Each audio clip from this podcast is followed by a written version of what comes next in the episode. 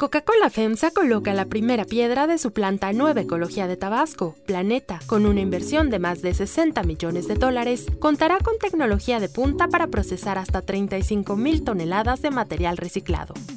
FEMSA presenta Brújula con Ana Paula Ordorica, un podcast de Red Digital APO. Hoy es viernes 28 de enero del 2022 y estos son los temas del día. Dante Delgado acusa a legisladores de Morena de proteger al gobernador Cuitláhuac García.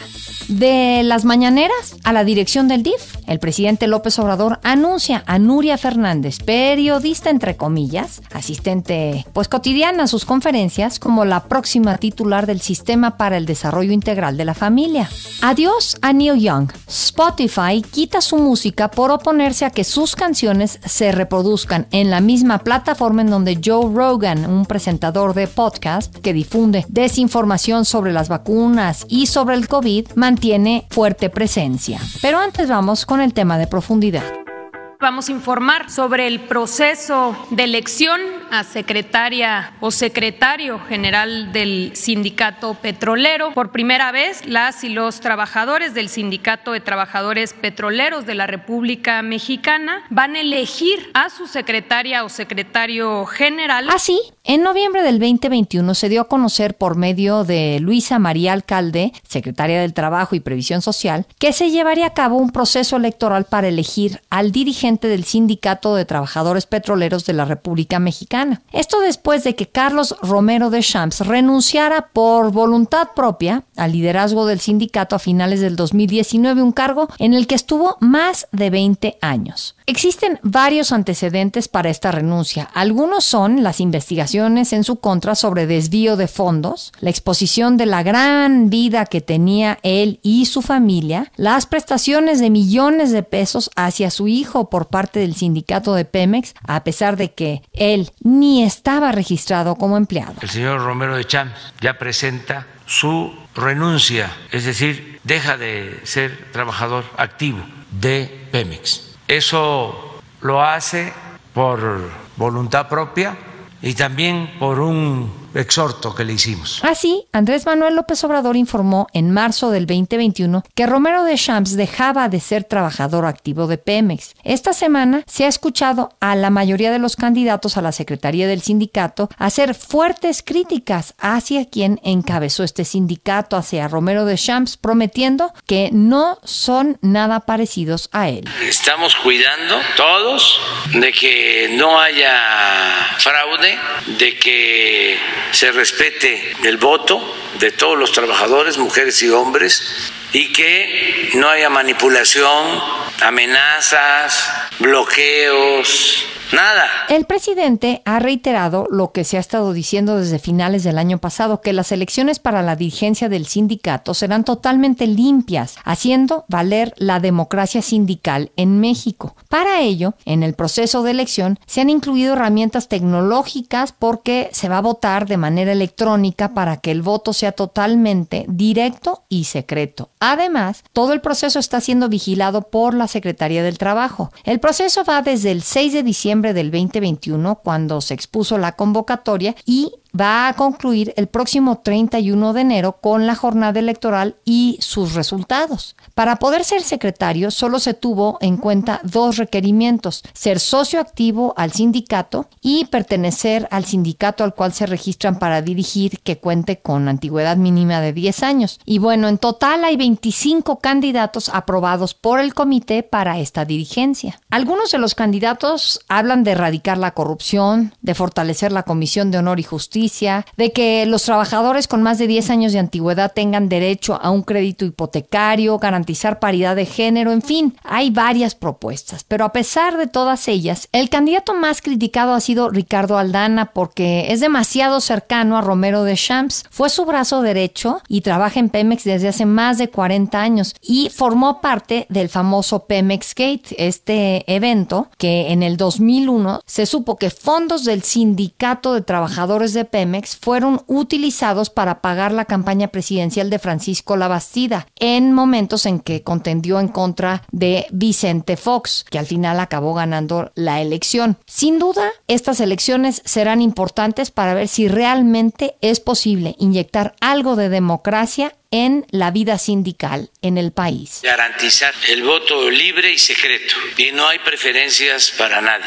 El análisis. Para profundizar más en el tema, le agradezco a Shu Tenorio, director de la consultoría EPLOC y profesor del ITAM, platicar con nosotros. Shu, primero te preguntaría por qué son importantes estas elecciones. Se habla mucho de que el voto electrónico y de que finalmente llega la democracia, al sindicato, pero tú, ¿cómo nos los puedes explicar? Yo diría que hay tres elementos que hacen esta elección especialmente importante. El primero es que estamos hablando de Pemex, que es la empresa en la que el presidente López Obrador está apostando buena parte de su capital político. Nadie puede obviar que el presidente de la República está apostando no solo su capital político, sino buena parte del presupuesto de, egresos en revivir esta empresa. Entonces, primero estamos hablando de una empresa estratégica en el proyecto del presidente López Obrador. Segundo, es que estamos realizando esta elección en el marco de una reforma laboral que se publicó el primero de mayo de 2019 y que de alguna manera se entendió como una nueva etapa en el ámbito laboral, particularmente por tres razones. Primero, porque habrá elecciones al interior de los sindicatos, pueden participar abiertamente distintas personas que se postulan a los sindicatos y quien gane la mayoría, es decir, la mitad más uno de los votos, podrá detentar el contrato colectivo de trabajo. Esa es la primera, digamos, novedad de la reforma laboral. Segundo, que se creó una instancia independiente de la Secretaría del Trabajo, que es el, Centro de Conciliación y Registro Laboral, que es quien determina quién ganó y, entrega la toma de nota a la planilla o, a la parte ganadora. Y tercero, porque esta reforma laboral de alguna manera también ya entregó la justicia laboral, es decir, las diferencias que haya en terreno laboral al poder judicial. Ya no estará más dentro del Ejecutivo como pasaba hasta hace, hasta hace un año y hoy estamos viviendo esa transición. Entonces, desde mayo de 2019 tenemos un nuevo marco legal para la vida laboral y sindical y esta, si bien no es la primera elección que se celebra con este marco legal, sí es la primera, digamos, de gran calado o en un sindicato, digamos, de los cinco más importantes que tiene el país, que se celebra con estas nuevas leyes. El tercer aspecto que hace especial y relevante, además de, ser y la empresa está impulsando el presidente, que son nuevas reglas, es que está innovando también en los métodos de votación, introduce el voto electrónico, que de alguna manera pues será una experiencia que podrá servir inclusive para incorporarse en materia electoral a futuro en el país. Entonces creo que hay muchos elementos interesantes alrededor de la.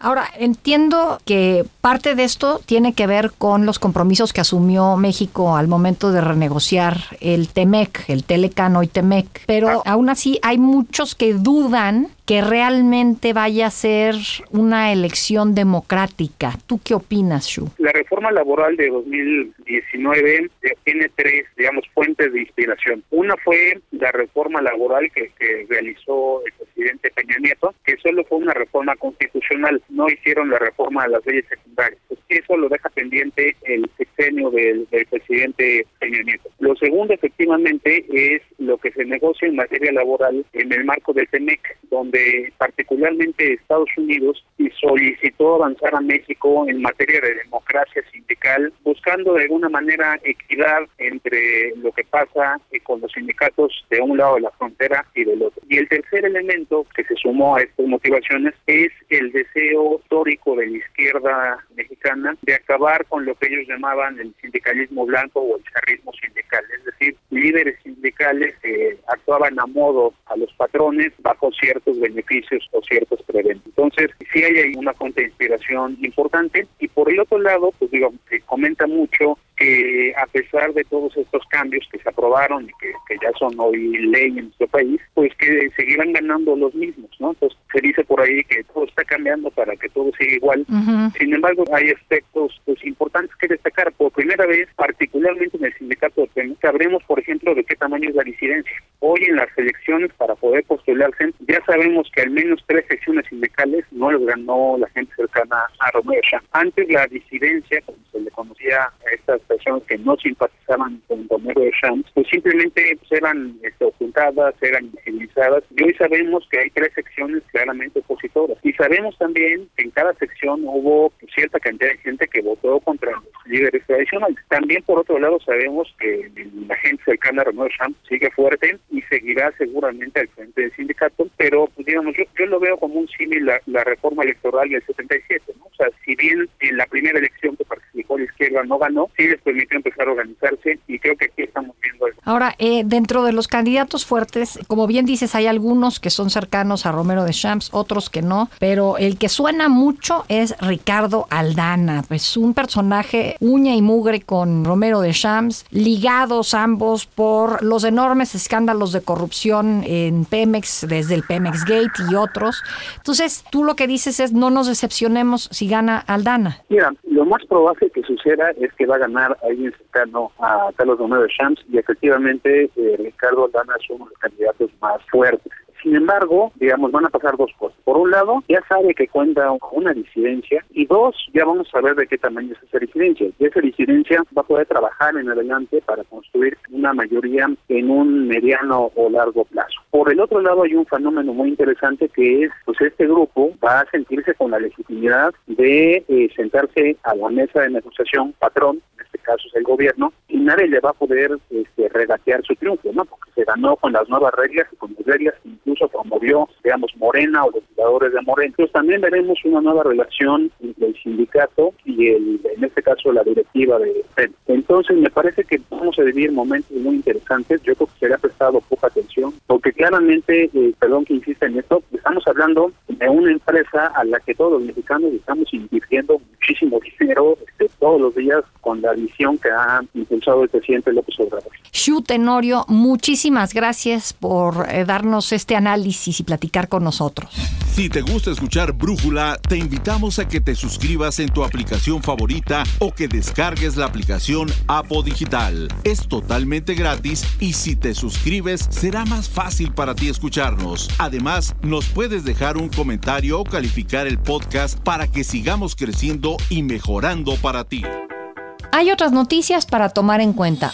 1. Renuncia. La defensa de los derechos de la gente se puede y se va a dar desde todas las trincheras. Y es eh, por esta razón que he decidido renunciar a la presidencia de la Comisión Especial. Así fue como el senador de Movimiento Ciudadano Dante Delgado dio a conocer que renunciaba a la presidencia de la Comisión Especial que se creó apenas el mes pasado para investigar casos de abuso de autoridad y violaciones a los derechos humanos en Veracruz. La comisión se creó después de que se detuvo al secretario técnico de la Junta de Coordinación Política del Senado de la Jucopo, José Manuel del Río Virgen, quien es señalado por la Fiscalía de Veracruz como posible autor intelectual del asesinato de René Tobar, el candidato a la presidencia municipal de Cazones en Veracruz y que es de Movimiento Ciudadano. Delgado lamentó que senadores de Morena estén en contra de la comisión y la desconozcan, aun cuando se tienen documentados más de 84 casos de violaciones a los derechos humanos por parte del gobierno que encabeza Cuitláhuac García. El legislador acusó a los morenistas de seguir instrucciones de Palacio Nacional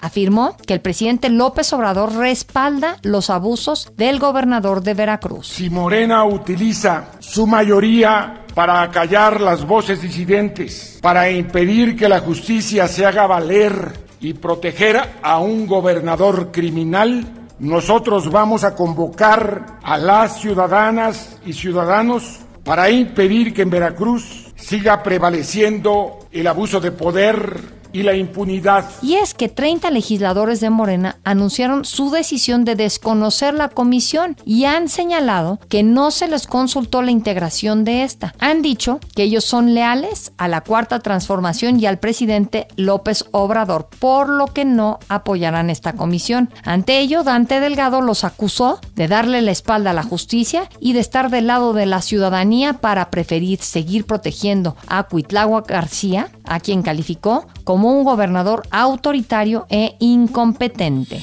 2. Consentida de la mañanera. La compañera Hola a todas y a todos, soy Nuri Fernández de la Caracola. Buenos días, presidente. El presidente Andrés Manuel López Obrador volvió a hacerlo. Ayer dio a conocer que va a ser Nuria Fernández, la periodista entre comillas que asiste a sus conferencias mañaneras que ofrece en Palacio Nacional, la que encabece el Sistema para el Desarrollo Integral de la Familia Nacional, el DIF. Nuria Fernández va a llegar a este organismo en sustitución de María del Rocío García Pérez, quien fue nombrada recientemente por el presidente como nueva subsecretaria de Bienestar. La llegada de Nuria Fernández al DIF se da también después de la polémica que generó la supuesta adopción por un fin de semana de un menor por parte del gobernador de Nuevo León, Samuel García, y su esposa Mariana Rodríguez. Como se ha hecho costumbre, el presidente López Obrador destacó la honestidad y los buenos sentimientos de quien será la próxima directora del DIF. La estamos promoviendo porque es puro corazón es una mujer buena, una mujer de buenos sentimientos, de convicción, honesta. No es la primera vez que el presidente le da un cargo a un asistente habitual a las mañaneras. A mediados del 2020, la periodista, entre comillas, Isabel Ardide, quien solía estar en Palacio Nacional en las conferencias, le pidió a López Obrador trabajo y unos días más tarde la Secretaría de Relaciones Exteriores anunció el nombramiento de Arvide como cónsul de México en Estambul. Arvide no tenía ninguna experiencia diplomática, sin embargo eso no le impidió aceptar el cargo y ser ratificada por el Senado. Arvide, que cumplirá dos años ya al frente del consulado, no se ha salvado de polémicas. En septiembre del año pasado incluyó al presidente López Obrador en las arengas del grito de independencia, lo que le generó varias críticas, tanto en Estambul como en México. ¡Viva la justicia! ¡Viva! ¡Viva la libertad! ¡Viva López Obrador! 3. Neil Young.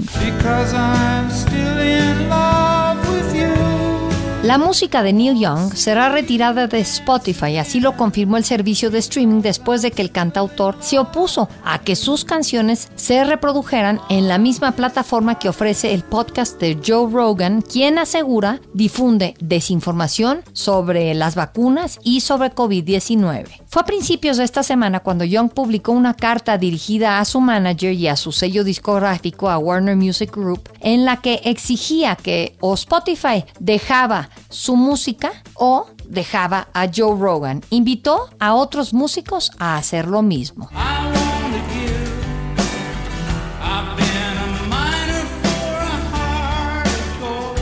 Y es que Joe Rogan, el presentador del podcast que tiene muchísima audiencia en Spotify, The Joe Rogan Experience, ha recibido varias críticas porque sus opiniones sobre la pandemia, la vacunación y los mandatos gubernamentales han sido sumamente polémicos. A principios del mes, 270 científicos y profesionales de la medicina firmaron una carta en la que instaban a Spotify a tomar medidas en contra de Rogan, acusándole de difundir falsedades y mentiras en su podcast podcast. En respuesta, Spotify dijo que trabajaba para equilibrar tanto la seguridad de quienes escuchan la plataforma como la libertad de los creadores y al mismo tiempo dio a conocer que ha eliminado más de 20.000 episodios del podcast relacionados con COVID, de acuerdo con sus políticas detalladas de contenido. Para Brújula, Emilio Piso Saldaña, experto en temas de tecnología de la información, nos habla sobre la decisión de Spotify de elegir entre Joe Rogan o la música de Neil Young. Spotify parece haber sopesado la inversión de 100 millones de dólares que pagó por la exclusiva de estos contenidos y determinó bajar el catálogo de contenidos y canciones de Neil Young, mandándole un mensaje público en donde deseaban verlo pronto de regreso en la plataforma. Llama la atención y me quedo con esta reflexión, la creciente debate y el creciente encono que hay entre la libertad de expresión, el control, el autoritarismo y los deseos por silenciar cada vez más los discursos, sean o no de odio y de saltar mucho de lo que tiene que ver con la regulación de uso de las plataformas, con la decisión editorial de los contenidos que se publican en las mismas. Será interesante ver cómo se desarrolla esta resolución.